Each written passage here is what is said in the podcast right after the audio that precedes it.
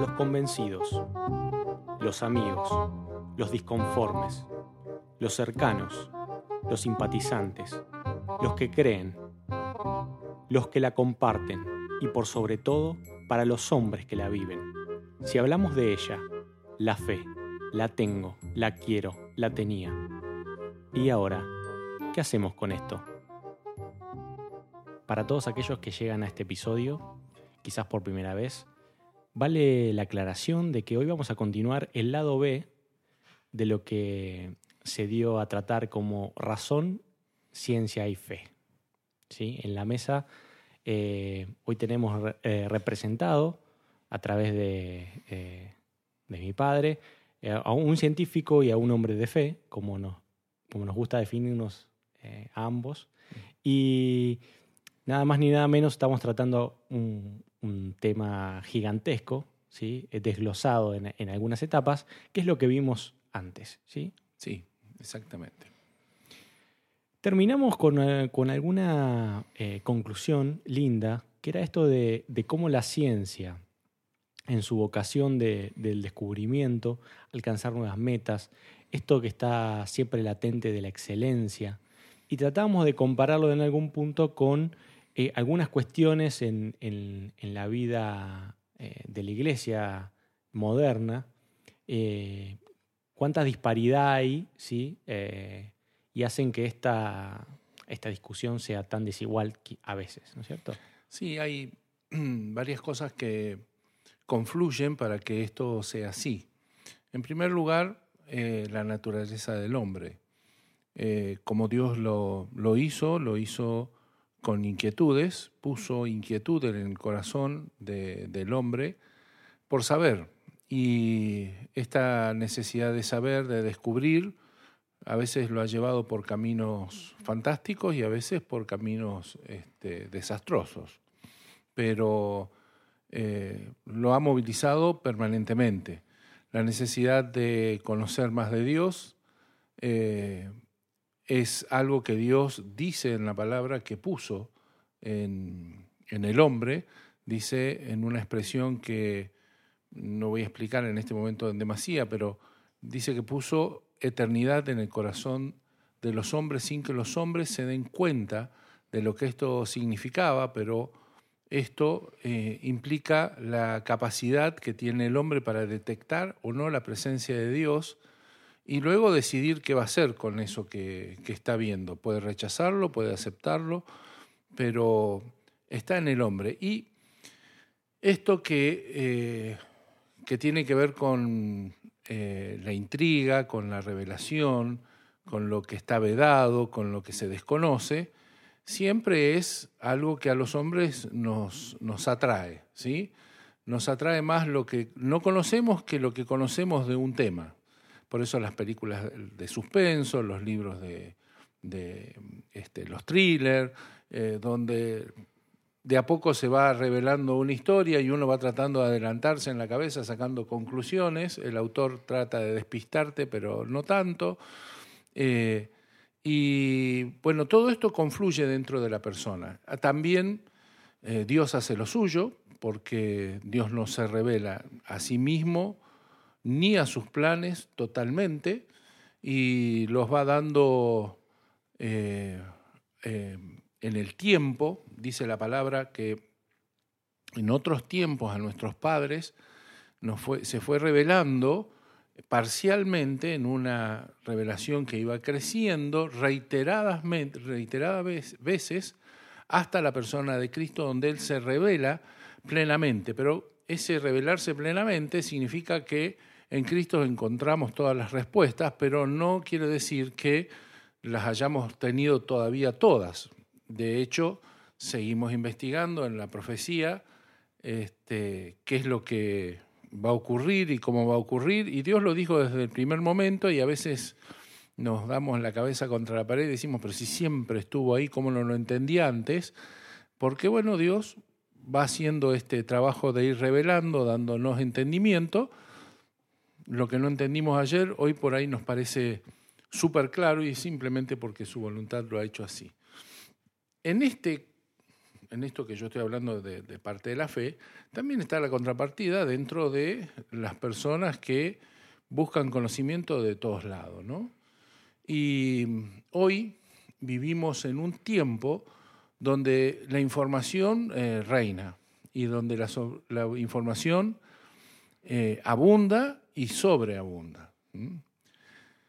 Si 30 años atrás, cuando yo vi el primer teléfono celular, que era una valija este, con, con un disco para discar y todo, este, una valija de madera que se llevaba con pila que pesaban este, kilos. Me hubiesen dicho que eso se iba a transformar en una computadora de mano, donde hoy no solo saco fotos, me acuerdo cuando vi el primer teléfono con cámara, dije, ¿quién se le ocurrió poner una cámara de fotos en un teléfono? ¿Para qué querer una cámara en un teléfono? Eh, bueno, no, no fui muy feliz en mi, en mi apreciación, pero bueno, la, respuesta es obvia. Este, pero hoy tenemos en un teléfono una computadora que frente, por ejemplo, a las computadoras que tenían el Apolo 11 cuando viajó a, a la Luna, es una supercomputadora. Que no solo es una supercomputadora, sino que tiene toda la información que se nos puede ocurrir y más, desde tener un GPS, una brújula, un nivel, este, ubicarnos en el mundo, conectarnos con Internet, con las compras, nos avisa, nos comunica, nos hacemos videoconferencias. Eh, es una cosa de locos, ¿sí? mil y un cosas. Mil y un cosas que vos podés hacer y que yo, en, mi época de, estudiante, de investigador, eh, cuando estaba haciendo el doctorado, eh, recuerdo que, que, tampoco fue en, en la prehistoria, estamos hablando de los años 80. Eh, yo quería hacer una investigación, estaba, trabajaba, me acuerdo, con aceros inoxidables, y si quería hacer una pesquisa de, información, lo que tenía que hacer era buscar, formular palabras claves, acerca de lo que yo quería buscar, las escribía en un papel, se las daba a una secretaria en la biblioteca de la facultad. La, secretaria de la biblioteca lo que hacía era pasarla por Telex a, dos centros, uno en Estados Unidos y otro en, en Europa, dos bibliotecas muy grandes, eh, y quien las recibía allá lo que hacía era una búsqueda en su base de datos, que no me imagino cómo sería, eh, y buscaba en las revistas por esas palabras claves y a vuelta de correo nos enviaba una lista con todos los títulos de los papers, de los artículos científicos, que podían coincidir o no con eso. Y nos mandaba o el título con el autor o el título con eh, el abstract, el resumen. Eso nos llegaba a nosotros unos 40, 50 días después de haberlo pedido. Uno leía y por el abstract decía, este me podría servir o no, 40, 50 días después, a veces no me acordaba ni por qué lo había pedido. Eh, la cuestión es que elegías algunos de ellos, otra vez mandaban por Telex, y a vuelta de correo, otros 30 o 40 días después, nos llegaba una fotocopia del, artículo. Hoy, este, bueno, no tengo que comentar lo que es la información. un poquito ¿sí? Se ha mejorado muchísimo. Entonces, eso es, por supuesto, un avance impresionante. Yo me acuerdo eh, era Bill Gates el que hablaba de las autopistas de la información en aquel tiempo y no lo lográbamos entender. En el principio de los 90 él hablaba de la autopista de la información y hablaba de que en una computadora íbamos a tener así acceso a una información que no imaginábamos. También hace que la información pueda ser distorsionada. Hoy hablamos de fake news, y hablamos de teorías conspirativas que no son tales, algunas sí, otras no este, algunas pueden parecerse a, teorías eh, este, reales, pero la realidad es que no siempre es así. Pero la viralización, como, decimos ahora, de ciertas noticias, de ciertos este, datos, hacen de que este, se alimente la, información para el lado que quiere el consumidor y no necesariamente para el lado de la verdad o el lado de la razón. También hay que considerar que vivimos una etapa de ya nativos digitales, o sea, gente que ha nacido con una capacidad y con una percepción diferente gracias al tiempo que vive. Y a veces desconocen esta, esta, dualidad o esta, esta batalla que estamos relatando de la razón, la ciencia y la fe.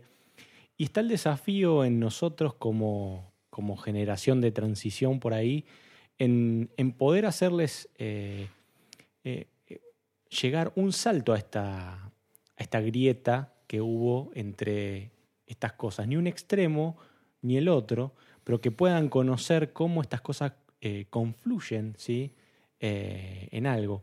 Eh, traíamos a, colación la palabra del diseñador y esto de la elegancia en todas las cosas, y eso es, claramente notorio.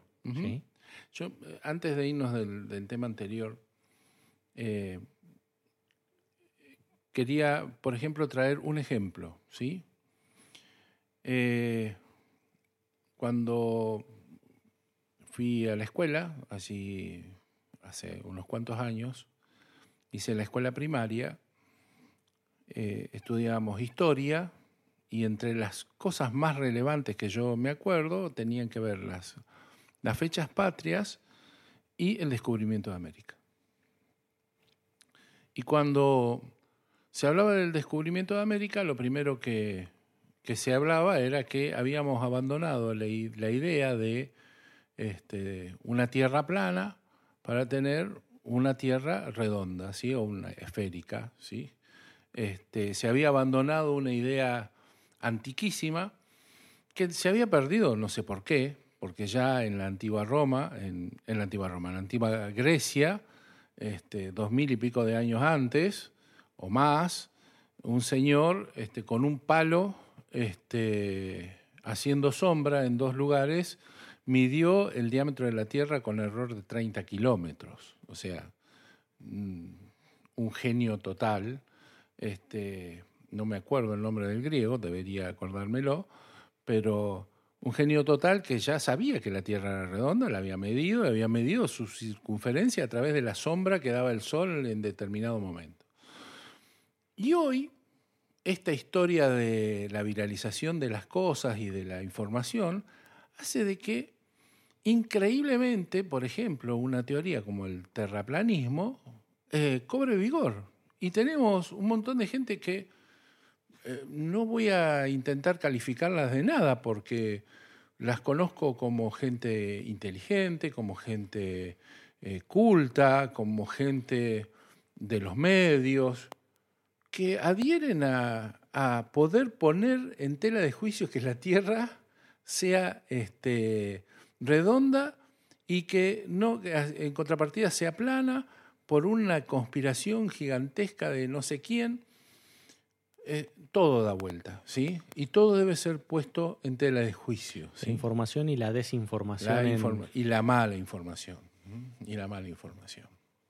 Toda esta conjugación de cosas eh, hace que tengamos que poner un énfasis especial, sobre todo en este tiempo. Eh, Pero no solo se da en la ciencia, también se da en la, en la fe, ¿sí? En, dentro de las eh, denominaciones cristianas y no cristianas, eh, hay, una, hay una necesidad de la gente de descubrir cosas y hay una necesidad de los que están enfrente de, de eh, alimentar eso que también se informa, se, se, enseña y se desinforma a la gente este, sin ir al manual, ¿sí? sin ir al manual o al que creemos, al menos los cristianos, es el manual por el cual este, fueron diseñadas todas las cosas, y estoy hablando de, la Biblia. Bueno, retomamos nuestro, nuestro machete aquí y, continuamos. ¿sí? En, en, el último episodio habíamos tratado el tema del axioma de fe. ¿Sí? habíamos eh, definido esto y habíamos hablado de el científico como tal, la fe y la teología, eh, el lugar de la ciencia, esto de, permanecer laica, ¿sí? Eh, bueno, ¿te parece continuamos con el...? Sí, sí, hago un resumen de eso. Yo, eh, como hombre de fe, tengo un solo axioma. Un axioma es un, un principio una verdad, ¿sí? una premisa que se considera eh, muy evidente y que es aceptada sin que se requiera una demostración previa. Luego, los resultados que se saquen a partir de haber aceptado eso dirán si la premisa era verdadera o no, pero no se parte de una demostración este, especial. Eh, para mí ese axioma de fe único, eh, eh, primigenio, es que la Biblia es la palabra de Dios. A partir de ahí se desarrolla toda mi fe. La primera cosa que yo digo cuando estoy diciendo que la Biblia es la palabra de Dios es que hay un Dios, que ese Dios habla, que ese Dios quiere comunicarse y ha dejado, se ha tomado el trabajo de dejarlo por escrito, que ese Dios interactúa en la historia, que ese Dios es el creador de, todas, eh, de todas las cosas, el creador del universo, que tiene un plan, que tiene una necesidad este, de relacionarse con nosotros y de tendernos un plan para volvernos a Él habiéndonos este, alejados de Él. Yo defino eh, mi fe de esta manera. La Biblia me dice quién hace las cosas y la ciencia me dice cómo lo hace. Y teniendo la ciencia y la fe, ninguna de estas entra en conflicto. El problema histórico, ya lo dijimos la otra vez, es cuando la ciencia intenta hacer teología o la teología o los teólogos intentan hacer ciencia. Esto es, cuando los científicos intentan probar si Dios existe o no existe, o cuando los, teólogos intentan decirle a los científicos qué es lo que deben descubrir o no, si la Tierra gira alrededor del Sol o el Sol alrededor de la Tierra, ¿sí? O si la, teoría de la evolución o no, ¿sí? Lo cual no es problema de los teólogos, es un problema de los científicos, demostrar que las cosas son así. Y cuando demuestren que las cosas son así, para mí es muy sencillo, están simplemente diciéndome cómo el creador de todas las cosas lo hizo. Al final de de esta charla seguramente haga un, un resumen o una aproximación a la interpretación de Génesis 1 y este, este, esto lo voy, a, lo voy a abordar. Pero sigamos con lo que veníamos hablando hasta aquí. La ciencia, decíamos, debe ser laica. No puedo entender una ciencia de otra forma, por lo que acabo de expresar. ¿sí? La ciencia no puede tener color científico, no hay una ciencia cristiana o una ciencia este, no cristiana o una ciencia... Hay científicos cristianos y hay científicos no cristianos, hay científicos creyentes y hay científicos agnósticos o no creyentes, ¿sí? ateos o como quieran. Pero no es así la ciencia. La ciencia los trasciende a ellos y no tiene ese, eh, ese color. Lo que yo he podido ver dentro de mi devenir dentro de la fe y de la ciencia es que todo lo que Dios hace tiene siempre su sello. Y por supuesto que yo parto de que eh, por mi fe y por la experiencia que mi fe eh, me ha permitido transitar, corroborar, que Dios es el creador de todas las cosas. Y cuando hablo de que Dios es el creador de todas las cosas, me voy a la, a la ciencia y veo que eh, él se mueve con, principios eh, muy simples, muy pero muy simples. Principios simples este, que los físicos y los matemáticos a veces llamamos eh, no solo simples, sino elegantes. los dos físicos más relevantes de la historia, uno Newton y el otro Einstein, eh, pueden definirse por una fórmula que tiene tres letras y un igual. ¿sí? Eh, Newton dijo en una de sus tres leyes, la principal, que la fuerza es igual a la masa por la aceleración.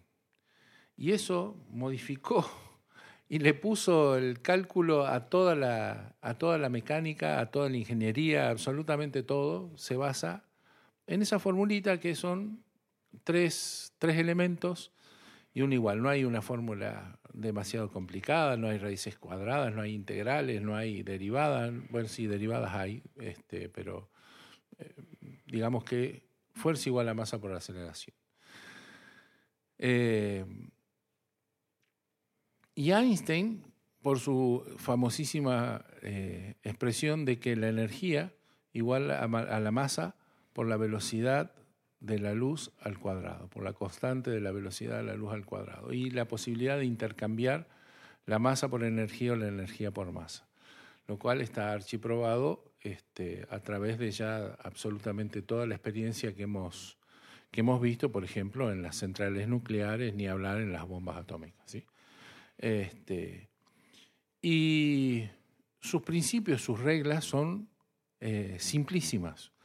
Cuando cuando lo vemos a Newton, eh, Newton me, me, apasiona porque él es el, el que se animó a formular eh, en su principia de física eh, lo obvio. Él es un canto a la obviedad. Sus tres leyes son un canto a la obviedad. La primera cosa que dice es el principio de inercia. El principio de inercia que dice que si yo no le aplico una fuerza a un objeto, este objeto se va a quedar como estaba. Quieto o en movimiento rectilíneo uniforme. Si yo quiero sacarlo de su, de su movimiento rectilíneo uniforme o de su este, estancamiento, tengo que aplicarle una fuerza. Esa es la primera cosa. La, segunda es que si yo le aplico una fuerza, es el principio de acción y reacción, lo que tengo que esperar es la reacción del objeto. ¿sí? Si yo le aplico una fuerza a ese objeto, ese, ese objeto que me va a devolver la misma fuerza en el sentido contrario. Esto es muy sencillo, hay que pegarle una patada a una pared o un puñetazo a una pared o simplemente sentir eh, lo que sentimos en nuestra planta de los pies cuando nos paramos para darnos cuenta que esto funciona de esa manera. Y la tercera es también tan obvia, la fuerza igual a masa por aceleración, ¿qué quiere decir? Que la fuerza que yo tengo que, que ejercerle a un objeto dependerá del cambio que quiera lograr, de la magnitud del cambio, esto es la aceleración, ¿sí? O de la magnitud del objeto. Si yo quiero mover una piedra, no es lo mismo una piedra chiquita que una piedra muy grande. ¿sí? De acuerdo a la masa, la fuerza será también proporcional a eso. Y a su vez, si yo la piedra la quiero mover produciendo un cambio de velocidad muy pequeño, la fuerza no será necesariamente muy grande, pero sí quiero, quiero que sea un cambio muy brusco, ¿sí? tendré que tener, por más pequeña que sea la piedra, una fuerza muy grande para poder hacerlo. Y eso se expresa fuerza igual a masa ¿sí? por aceleración. Es la obviedad misma expresada en una, en una fórmula. ¿sí? Y, Einstein hace exactamente lo mismo, no me va a ser tan fácil explicarlo, la teoría de la relatividad aquí, necesito algunos dibujos, algunas cosas, pero Einstein parte de que la la velocidad de la luz, medida en cualquier sistema de referencia, es exactamente la misma. ¿sí? Si uno la mide viniendo de frente a, una luz o lo mide alejándose a la luz o cruzándose con respecto a la luz, según como, como me mueva, independientemente de cómo yo me mueva, la velocidad siempre es la misma. Partiendo de eso, él se mete a analizar la simultaneidad de los hechos y a partir de la simultaneidad de los hechos saca la teoría de la relatividad que le cambió la vida al mundo, el mundo es otro después de la teoría de la relatividad, a pesar de que la gente común no tenga ni idea de qué se trata, ¿sí? Pero es un, una persona también jugando con qué experimento? Experimentos mentales, decía él. Él simplemente imaginaba cosas y las resolvía en su cabeza y en, función de eso lo fue haciendo. Todos los científicos, este, cuando van descubriendo verdades, ¿sí? Este, descubren lo mismo, que todas estas verdades, todos estos principios siempre son, cumplen con estas reglas de ser simples y, elegantes. Cuando alguien presenta una fórmula que tiene muchos, muchos términos y, ya sabemos que está bien, a lo mejor funcione, pero es una aproximación a algo mucho más simple, porque la realidad, y cuando veamos este, Génesis 1, eh, es que Dios trabaja en una forma mucho más sencilla. El devenir, la evolución, con el tiempo, la, conjunción de varios principios y todo eso, hacen de que las cosas sean más complejas, pero los principios son todos terriblemente eh, sencillos. ¿sí? Es como aprendimos que Dios este, eh, trabaja. ¿Cómo funciona mi fe frente a lo que los científicos descubren?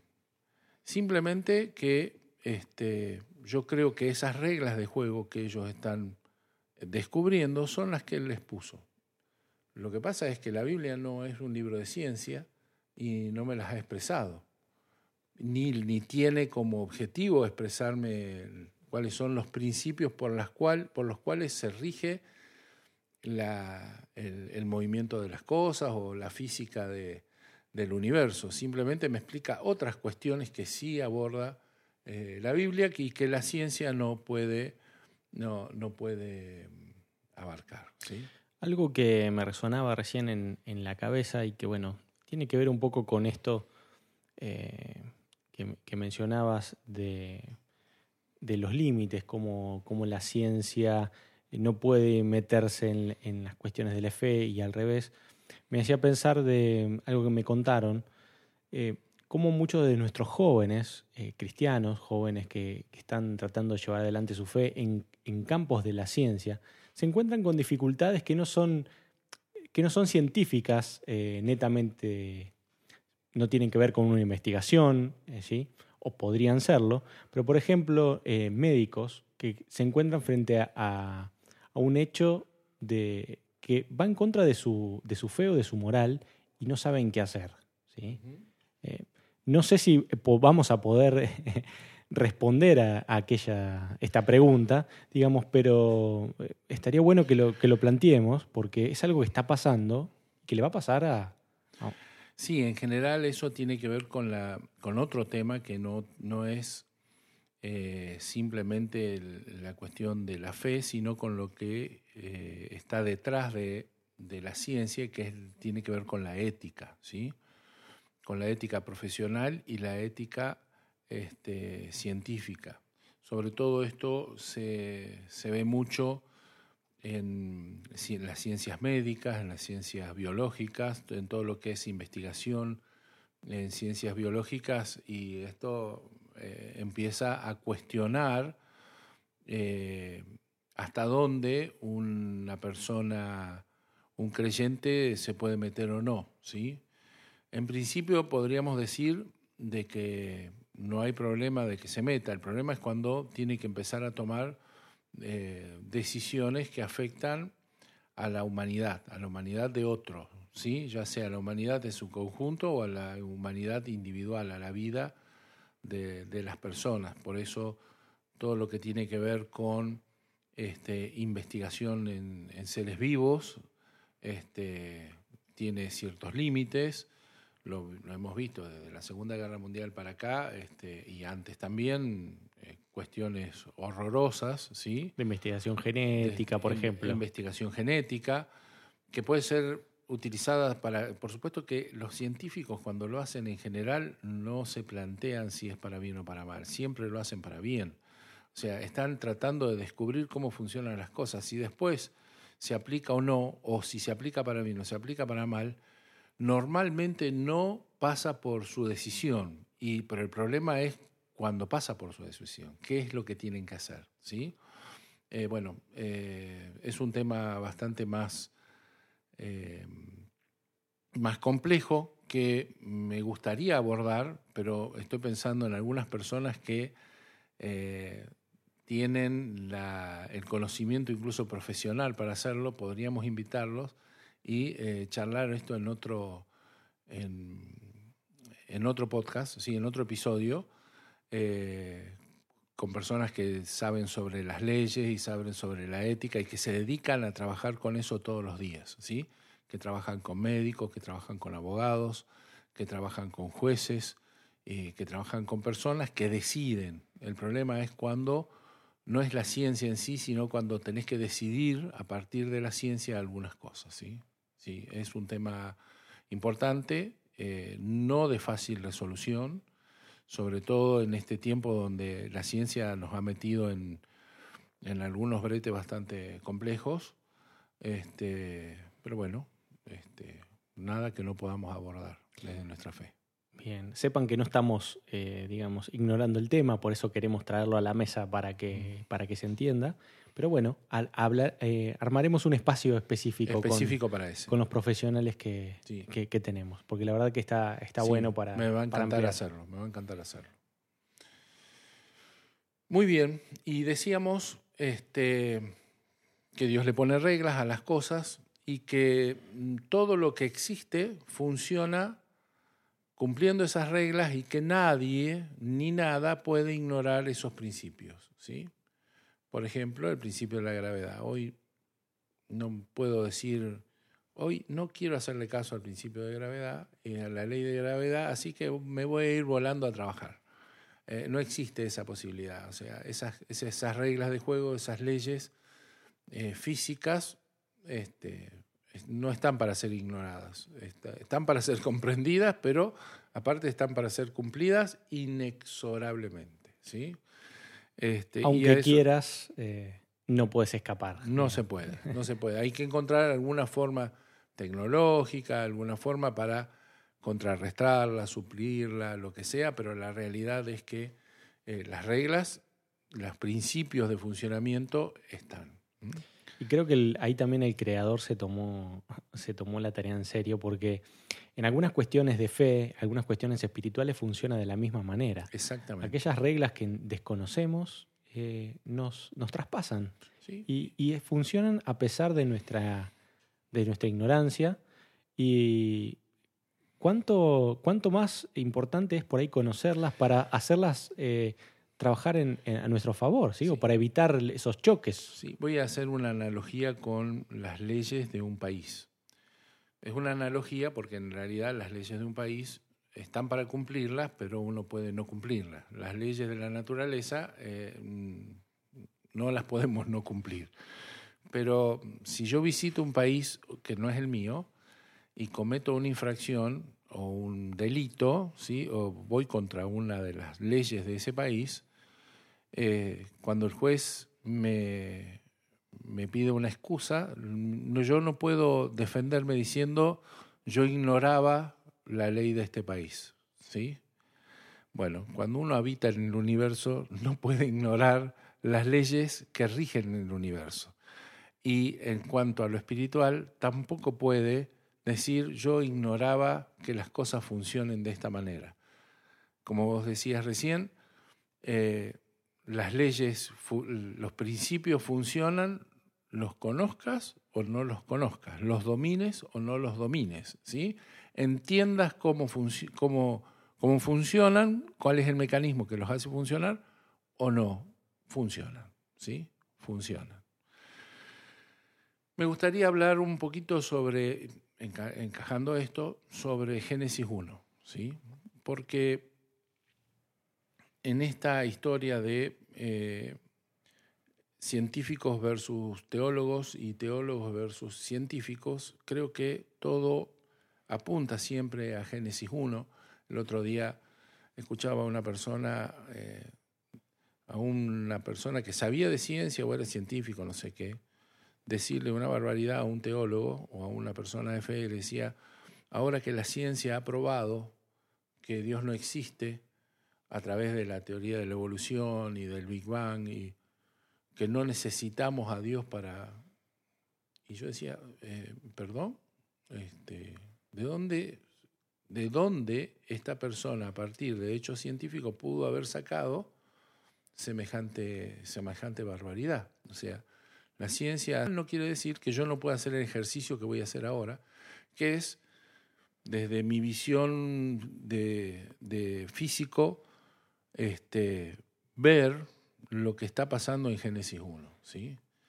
Génesis 1 no es un libro, ningún libro de la Biblia, es un libro científico, y menos Génesis 1. Sin embargo, cuenta, hace un relato de la creación del cielo y de la tierra, del universo, lo que entendemos como el universo, que lejos de querer este, dar datos científicos, al menos tiene un orden que para muchísimo tiempo fue un orden descabellado y que hoy tiene sentido a la luz de los descubrimientos eh, científicos de cómo la ciencia va aclarando, se inició el, universo y se, y se desarrolló. Eh, así que me gustaría poder hacerlo. Dice, voy a leer algunos versículos de, de Génesis 1, en el principio creó Dios los cielos y la tierra. Y la tierra estaba desordenada y vacía, y las tinieblas estaban sobre la faz del abismo, y el Espíritu de Dios se movía sobre la faz de las aguas. Y dijo Dios, sea la luz, y fue la luz.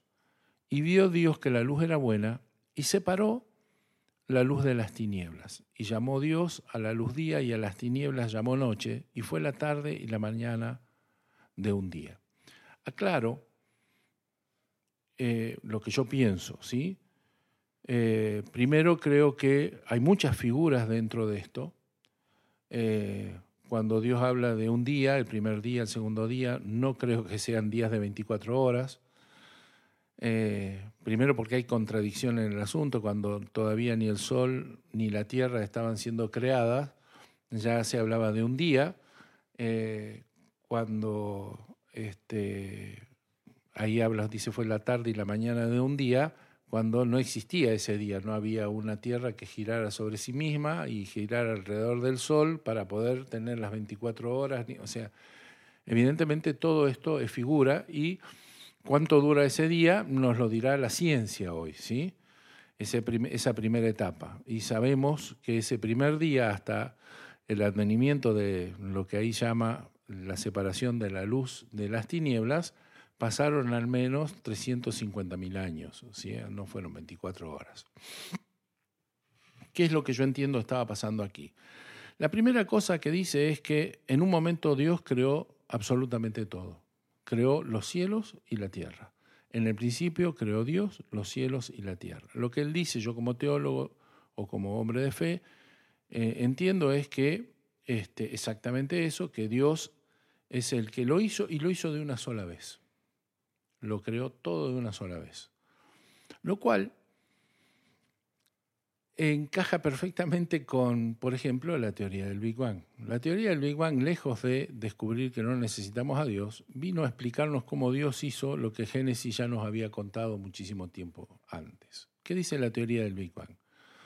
La primera cosa que dice la teoría del Big Bang es que el universo tiene un momento cero, un inicio, que el tiempo no puede contarse indefinidamente para adelante y para atrás, que el tiempo tuvo un momento donde comenzó a ser, el espacio tuvo un instante coincidente con, el tiempo donde comenzó a ser, y la otra cosa es que toda la energía del universo, de la que hablábamos ahí, eh, que puede convertirse en masa ¿sí? a través de la formulita de Einstein, estaba contenida en un punto que, dicen los científicos, no era mayor al tamaño de una lenteja.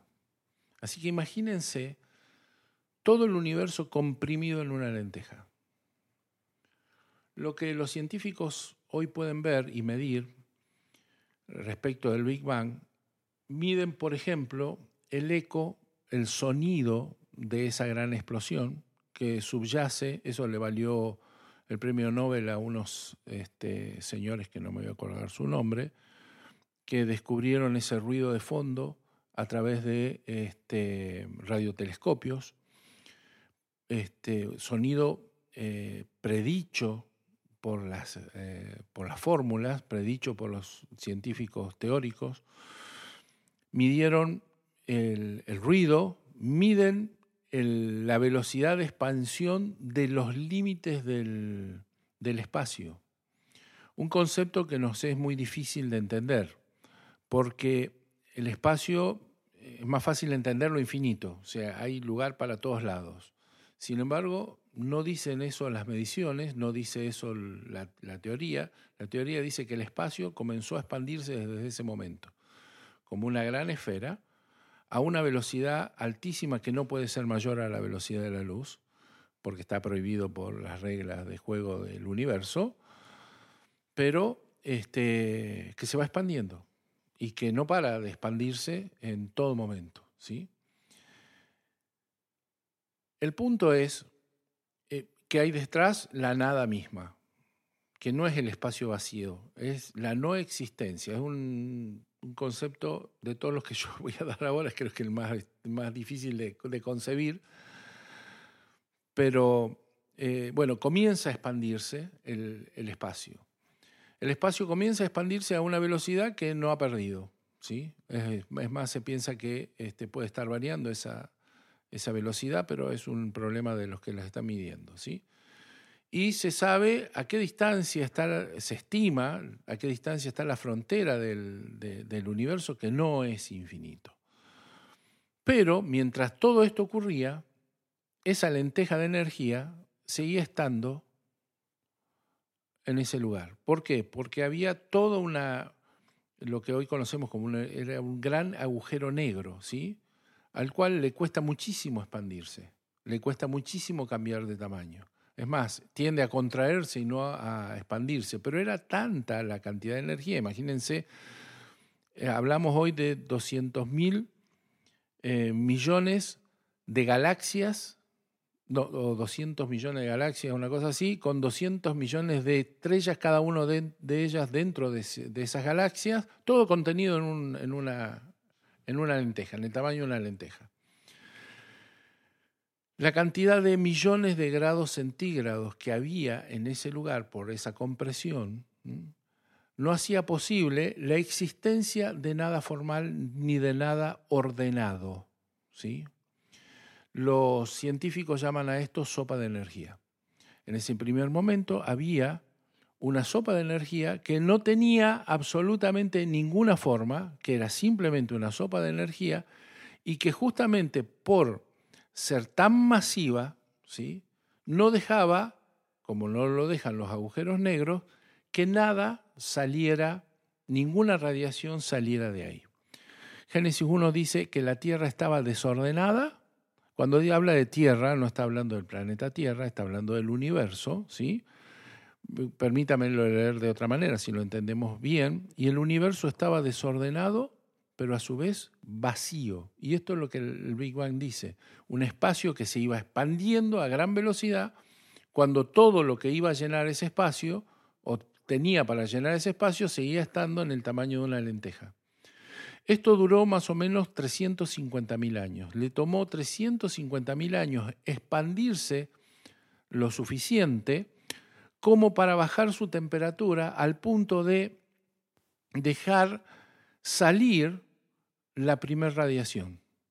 La primera radiación que, sale la conocemos es, eh, hoy como fotones y es la luz. Lo primero que surcó el espacio fue la luz. Dice que, dice Génesis 1, 2 y 3, que el universo estaba desordenado y vacío y las tinieblas estaban sobre la faz de ese abismo y el Espíritu de Dios se movía sobre la faz de las aguas. Y dijo Dios, con esta figura de la sopa de energía, ¿no?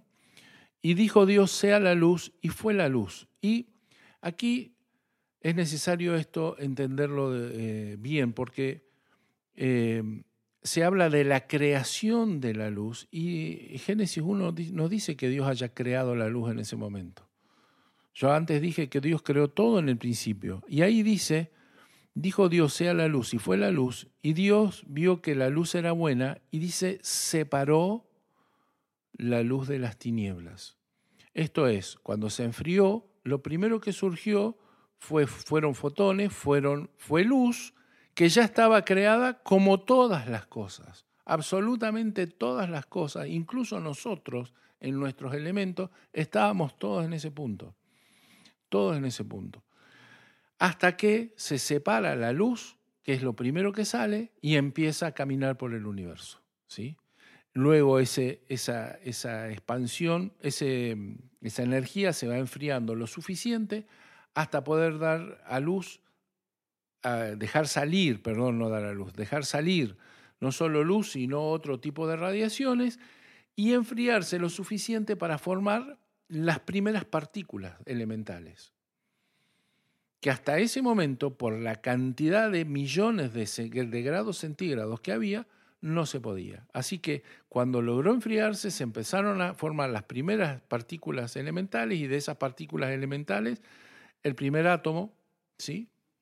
que ha sido el átomo de hidrógeno y el segundo el átomo de helio, que son los, los más abundantes en todo, en todo el universo, y comenzó a formarse a partir de ese gas el universo que nosotros conocemos.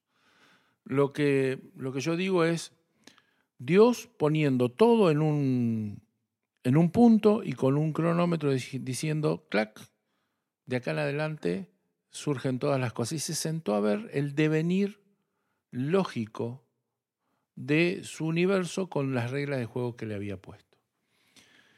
Con respecto a la vida y la evolución, que pasa muchos millones de años más, ¿sí? Es este, eh, unos cuantos de miles de millones de años pasan para que empiece a aparecer la vida. Primero tienen que formarse las, eh, las estrellas, las constelaciones y los planetas como los nuestros, que sería otro tema de hablar del planeta como los nuestros, de la formación de un planeta como el nuestro, eh, aparece la, la, formación de la vida. Y el método que, o la, la estrategia que Dios utiliza para, para sacar a la luz a la vida es la, que los hombres están, los científicos están descubriendo, y es la evolución. ¿Quién puede negar la teoría de la evolución? Es imposible negarla. ¿sí? Ahora, ¿quiere decir que porque las cosas evolucionaron Dios no estuvo detrás? Sabemos que Dios estuvo detrás. El otro día escuchaba en un, en un programa eh, personas que este, hablaban sobre la creación de la evolución de la Tierra, ¿sí? Y cómo se fue formando la Tierra. Ellos no hablaban ni de Dios ni de nada, en ningún momento se lo plantearon, ni plantearon ni que sí ni que no. Y en un momento llegan al final de la serie a preguntarse si era posible la vida eh, inteligente en otro, en otro lugar. Se planteaban si era posible la vida en otro lugar. Y lo que ellos dijeron fue bastante sencillo. Dice, mira, que la vida exista en otros sistemas, en otras condiciones, es altísimamente probable. Es altísimamente probable que haya vida elemental en otros lugares. Lo que es altamente improbable es que haya vida inteligente en otros lugares.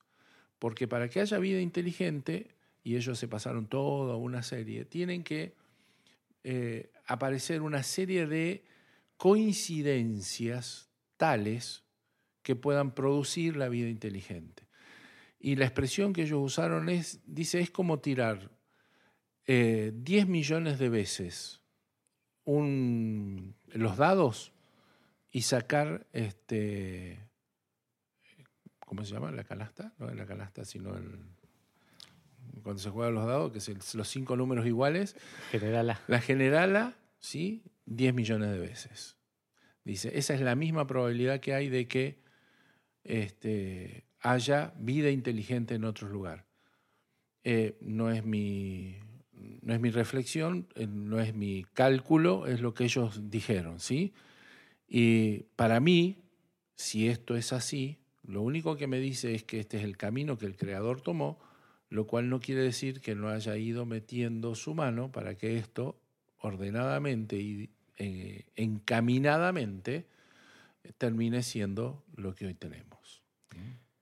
Hay una serie muy conocida que se llama The Big Bang Theory, que seguramente muchos han visto, y ahí uno de los personajes principales, Sheldon, que es un físico teórico, de alguna manera ejemplifica todo esto que venimos hablando. Él descalifica a sus, a sus mejores amigos porque cree que las demás ciencias son de, de menor categoría, ya que todo debe ser tratado desde la teoría y quien es, muy, quien es un físico práctico, eh, digamos, está en, otra, en otro nivel. En otro nivel, sí. Quien es un ingeniero es, es la risa de, de, ellos porque realmente no hacen, no hacen eh, ciencia.